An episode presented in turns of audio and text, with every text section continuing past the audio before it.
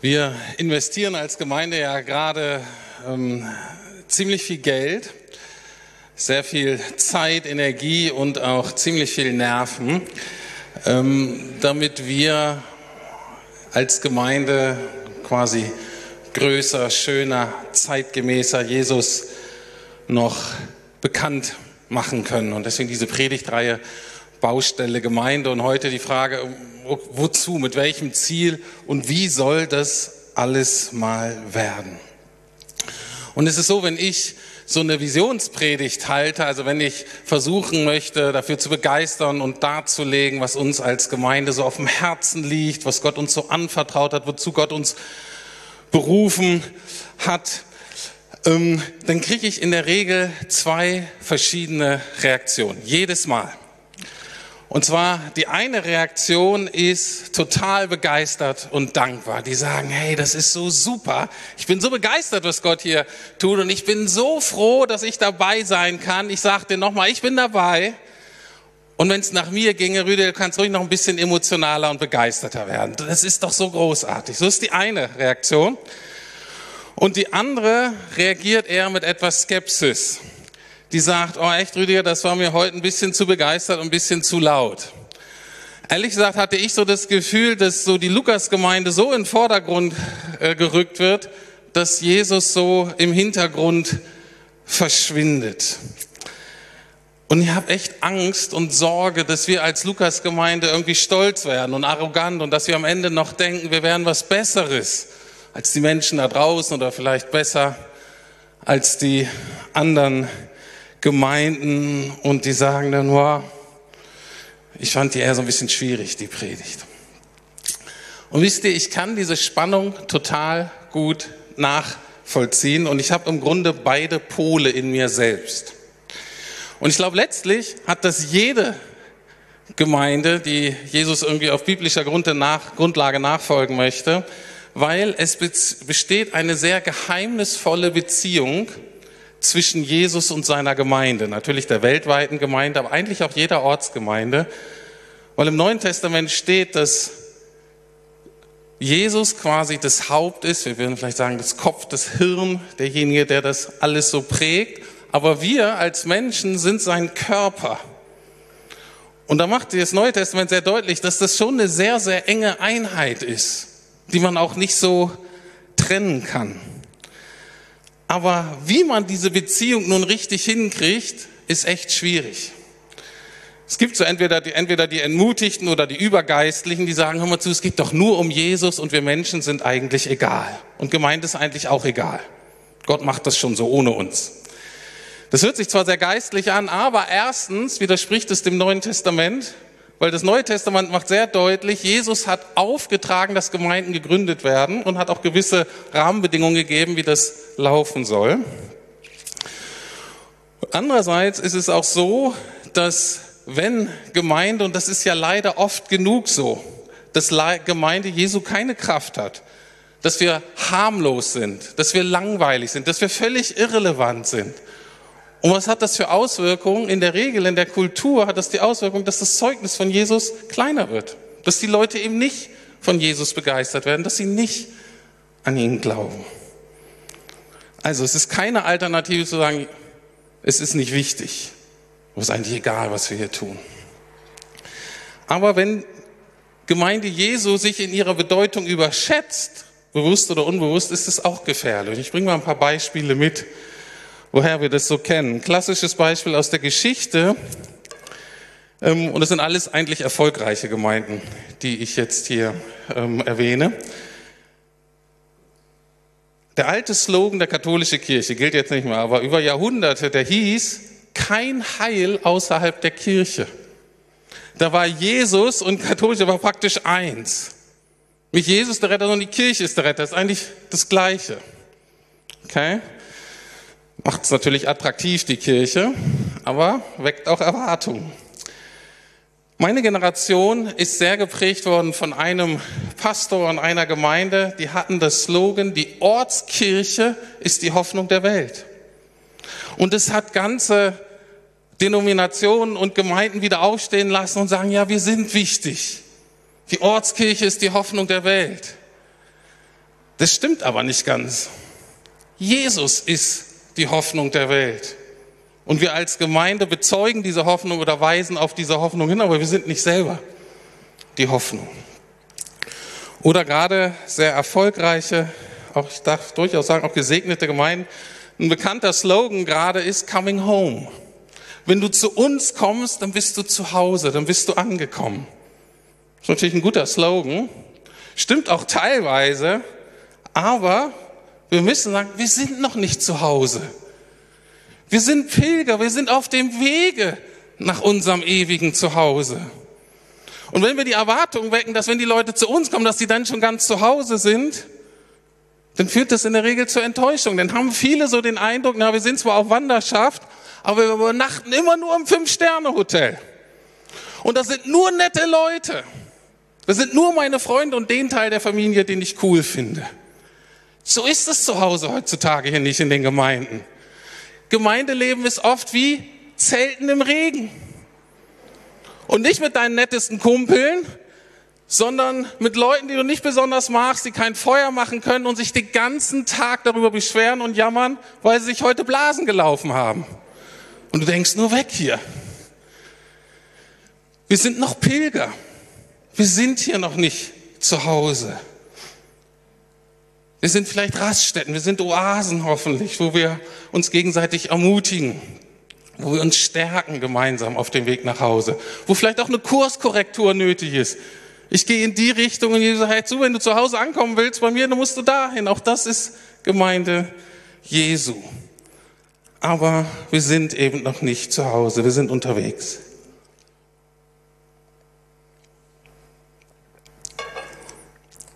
Lukas Gemeinde. Unser Slogan ist, Beziehung tut gut.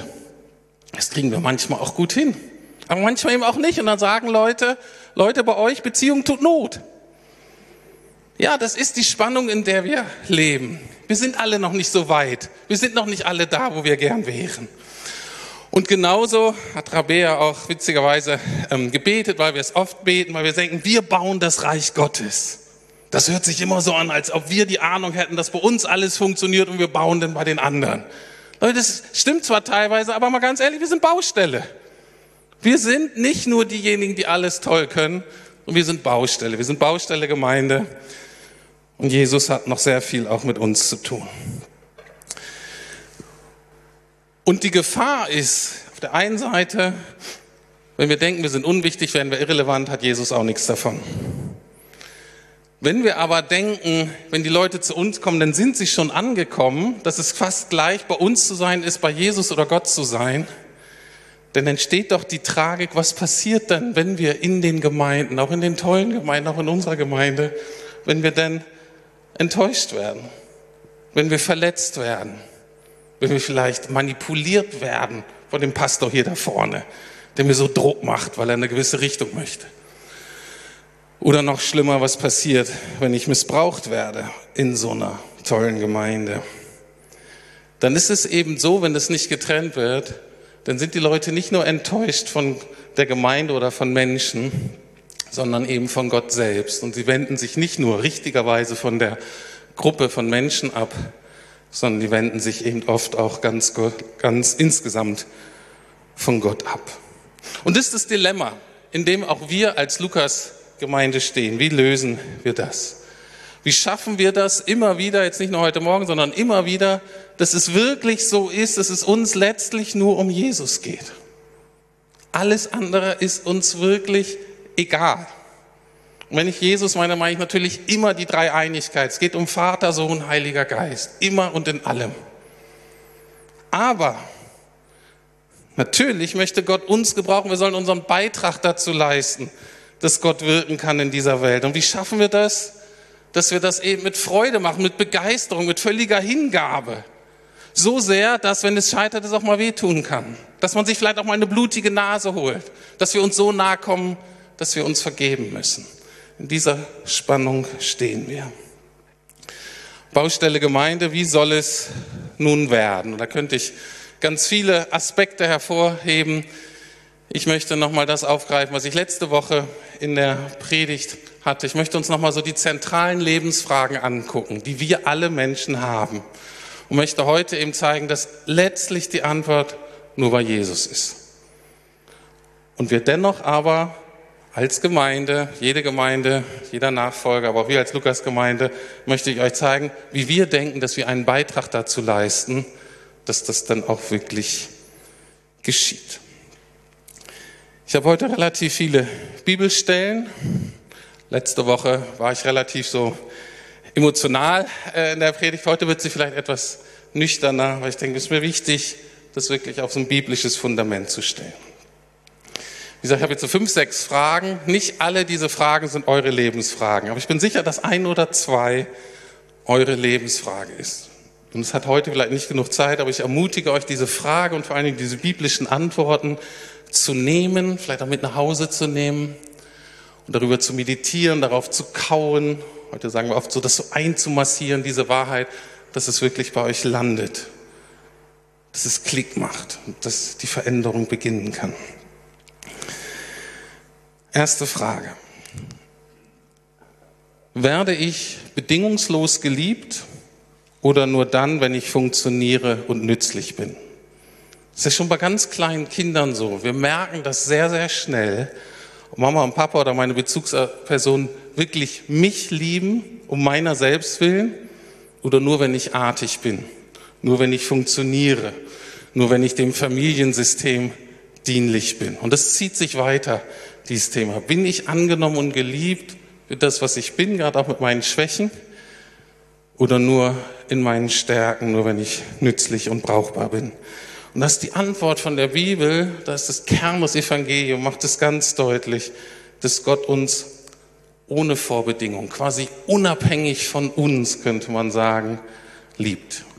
Ein paar Verse stellvertretend für sehr viele in der Bibel aus dem Neuen Testament, aus dem Römerbrief Kapitel 5, Verse 8 und 10. Aber Gott hat seine Liebe zu uns dadurch bewiesen, dass Christus für uns starb, als wir noch Sünder waren.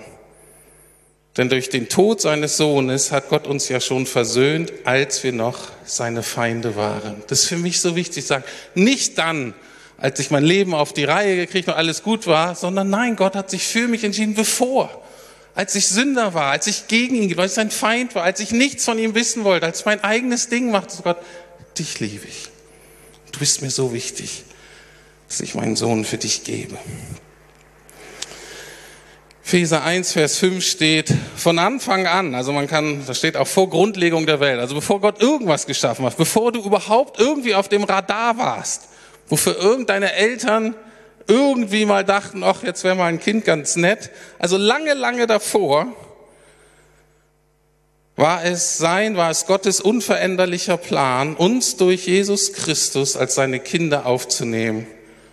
Und an diesem Beschluss hatte er Freude. Ist das nicht großartig? Gott hat uns schon gesehen, als wir gar nicht, und hat sich gefreut. Da konnten wir ihm noch nichts beweisen. Da hat er sich schon für uns entschieden. Und das ist so wichtig, auch wenn man länger mit Gott unterwegs ist, wenn wir das verstanden haben, dass Gottes Liebe zu mir unabhängig von mir ist, sondern in ihm ruht, dann werde ich auch nicht so ängstlich, wenn ich mal wirklich eine schlechte Phase habe, weil ich weiß, Gottes Liebe verändert es nicht. Vielleicht muss sich das bei mir was ändern, aber Gottes Commitment und Liebe zu mir ändert sich nicht. Weil von Anfang an hing das sowieso nicht an mir, sondern es hing immer an Gott und an seiner Entscheidung. Und deswegen ist der Auftrag in unserer Vision ganz klar, wir träumen davon, immer mehr Menschen für Jesus zu begeistern. Das ist unser Kernauftrag als Gemeinde. Und da stellen wir die unterschiedlichsten Dinge dafür an, damit das geschieht. Denn eine Begegnung mit Jesus verändert alles. Seine Gnade nimmt uns an, seine Liebe macht uns neu. Und deswegen dieses Commitment, diese Liebe immer wieder rauszutragen, ist einfach Grundauftrag für uns. Eng verbunden mit diesem Thema Liebe. Liebe ist ja diese Frage nach Vergebung und Versöhnung. Gott hat uns für Beziehungen geschaffen, zuallererst mit ihm, dann aber auch natürlich mit unseren Mitmenschen. Und deswegen ist Vergebung und Versöhnung so ganz zentral, weil versöhnte Beziehungen, Menschen, bei denen ich mich sicher fühle, denen ich vertrauen kann, ist quasi unser Lebenselement, ist das Wasser, in dem wir schwimmen, ist die Luft, die wir zum Atmen brauchen. Und deswegen, und das ist leider eine Frage, die in unserer Kultur gar nicht mehr ernst genug gestellt wird, deswegen ist eine ganz zentrale Frage, wird meine Sünde und meine Schuld vergeben oder muss ich selbst dafür bezahlen? Weil das, was wir tun, Gott gegenüber den Menschen überrichtet Schaden an. Und die große Frage ist, wer kommt für diesen Schaden auf? Wer vergibt mir? Wer streckt mir die Hand der Versöhnung zu? Wer probiert es noch einmal mit mir? Und da die großartige Zusage wieder aus dem Neuen Testament. 1. Johannes 1, Vers 9 gilt für uns alle. Wenn wir aber unsere Sünden bekennen, so ist er treu und gerecht, dass er uns die Sünden vergibt und uns reinigt von aller Ungerechtigkeit. Nehmt das in Anspruch. Nehmt das in Anspruch.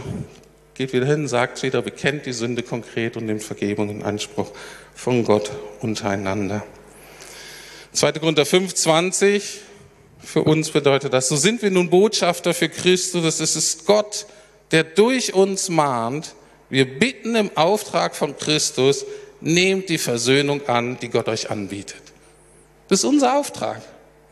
Okay, das ist unser Auftrag, steht ja ganz deutlich. Auch der von der Lukasgemeinde kann ich leider nicht ändern. Und ich freue mich, ich will das auch gar nicht ändern. Nächste Frage und die biblische Antwort.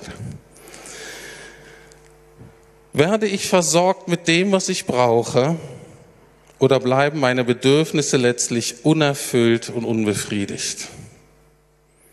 Und es ist oft noch verbunden mit der Frage nach dem Neid, dann wird es besonders fies. Und dann fragen wir uns, werden eigentlich nur die anderen gesegnet? Oder kriege ich auch was ab? Oder bleibe ich am Ende leer? Für manche von uns ist das eine richtig fiese, bohrende Frage, immer mal wieder.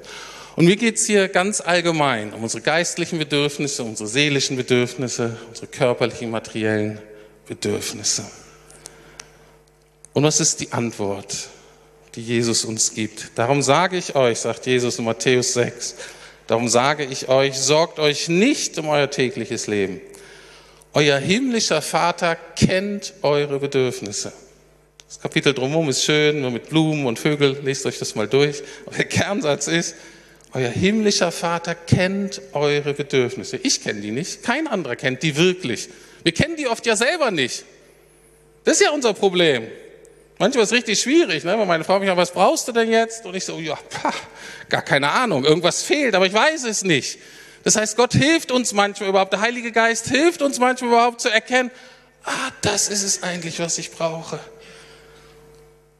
Das heißt, er sieht sie nicht nur, er kennt sie wirklich, weil er uns besser kennt als wir uns selber.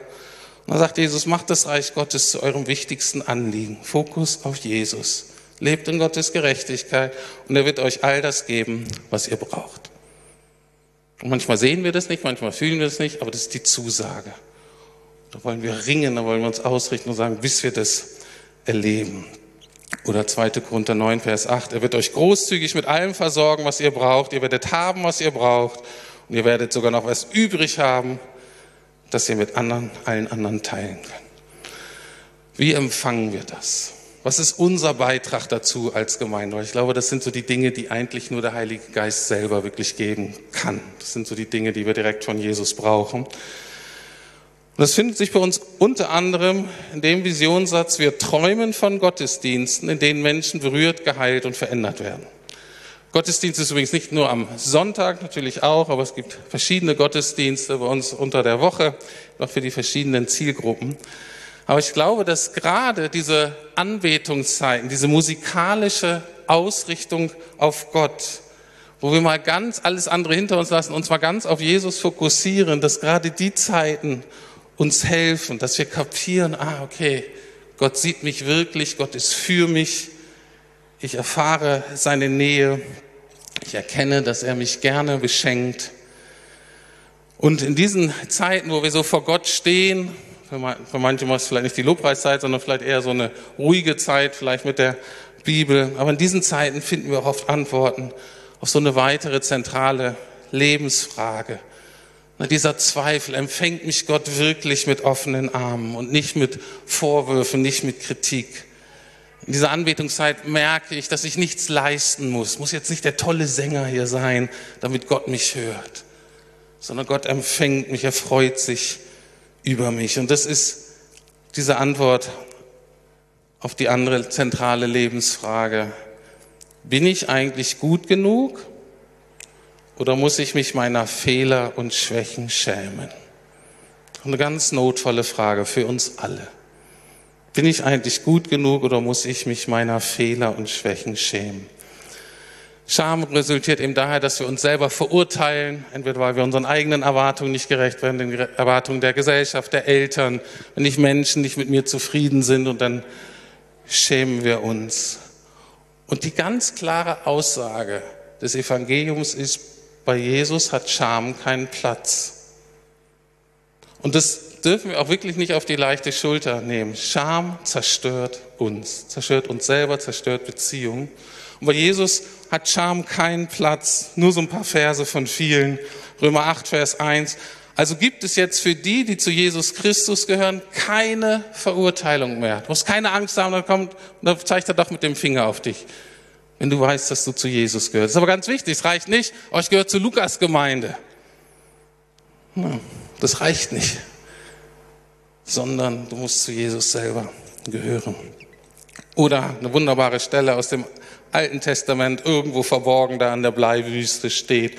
Zephania 3,17 der Herr, dein starker Gott, der Retter ist bei dir. Galt damals Israel, können wir heute auch ruhig mal so auf uns beziehen. Begeistert freut er sich an dir. Vor Liebe ist er sprachlos ergriffen und jauchzt doch mit lauten Jubeln rufen über dich. Da denke ich, wow, das kann ich gar nicht glauben. Jetzt übertreibt die Bibel ein bisschen. Das ist ein bisschen die Kultur damals, weißt du. Für mich als deutschen Mann fällt es total schwer, das so zu glauben aber es ist wahr und es steht da. Und wenn ich das nicht glauben kann, dann ist es meine Aufgabe, mich da so lang mit auseinanderzusetzen, mich dem so lange auszusetzen, bis ich kann, ah, das gilt nicht nur für die anderen, es gilt auch persönlich für mich. Und wie gesagt, ich glaube, ganz zentral sind diese Zeiten, wo wir uns ganz auf Gott fokussieren, aber natürlich, dass wir das so verstehen, dass wir so wissen, dass Gott sich um uns kümmert, dass unsere Scham besiegt ist, Natürlich helfen wir uns da auch gegenseitig im Mentoring oder in der Seelsorge, dass das bei uns landet. Eine andere Frage, bisschen anderer Schwerpunkt, jetzt ein bisschen nach außen gerichtet. Jetzt für die Leute, die sagen, Mensch, jetzt dreht sich ja die ganze Zeit nur um mich selber und so ein bisschen was für die Macher jetzt, okay? Auch wichtig, gehört auch dazu.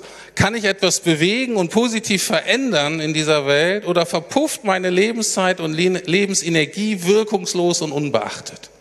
Eine ganz zentrale Frage.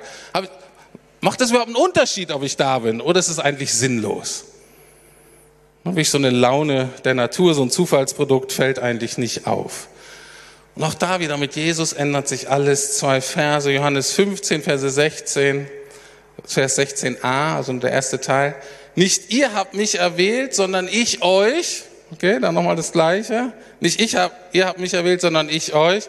Ich habe euch dazu bestimmt, dass ihr losgeht und Frucht bringt. Frucht, die Bestand hat.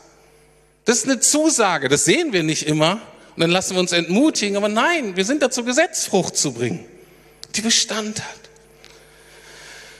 Jeder von uns, steht in 1. Korinther 12, Vers 7, jedem von uns wird eine geistliche Gabe zum Nutzen der ganzen Gemeinde gegeben. Und deswegen, was bedeutet das für uns, wenn das eine Wahrheit ist, für uns als Gemeinde, Visionssatz, Auftrag, wir träumen davon, dass Menschen ihre von Gott geschenkte Berufung und Begabung entdecken und einbringen.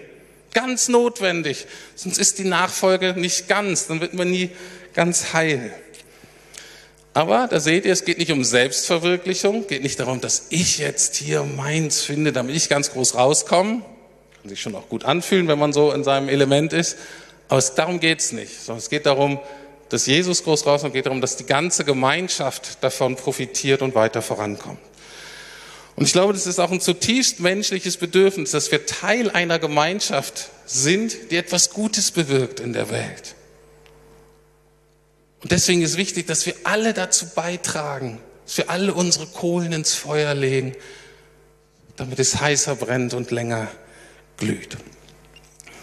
Diese Wahrheit gilt aber nicht nur für uns als Einzelperson jetzt in Bezug auf Lukas, sondern es gilt auch für uns als Lukas-Gemeinde in Bezug auf unser Umfeld. Und deswegen haben wir auch zwei Punkte in unserem Visionsstatement, wo wir sagen, Wir träumen von einer dynamischen Gemeindegründungsbewegung in und um Berlin.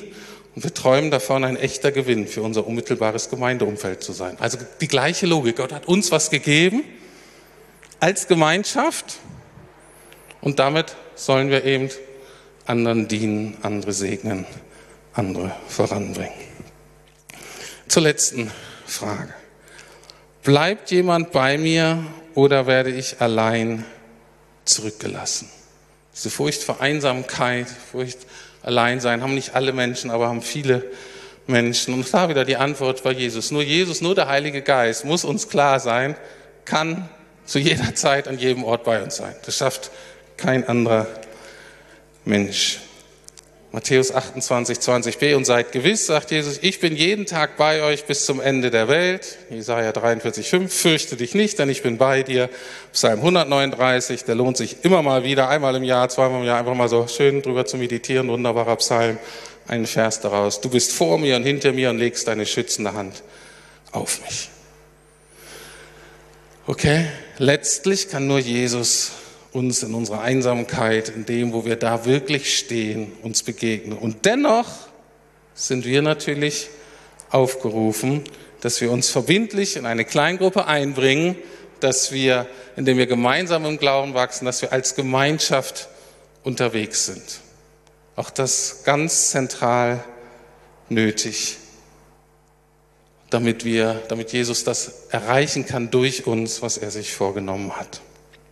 So, ich komme zum Schluss. Ich kann natürlich noch mehrere Fragen nehmen, aber ich lasse das jetzt mal. Ich möchte nochmal zurück zur Spannung zwischen Jesus und Gemeinde. Was ist die Antwort darauf? Wie kann das sein, dass einerseits sind wir eng verbunden mit Jesus und gehören irgendwie zu Jesus, andererseits sind wir natürlich getrennt. Jesus ist Jesus und wir sind die Menschen, äh, die auch noch unterwegs sind und eine Baustelle sind und so weiter. Wie kriegen wir, was ist da die Antwort darauf?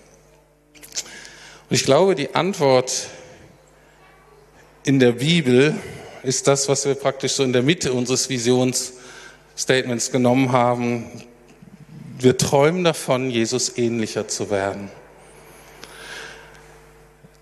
Der moderne Ausdruck dafür ist, das ist, ähm, das ist das, was wir Jüngerschaft nennen, das ist das, was wir Nachfolge nennen. Das ist eigentlich der Kernauftrag jedes Christen, jeder Kirche, dass wir Leute zu Jüngern machen, dass Jüngerschaft gelebt wird. Und das ist das Kernstück.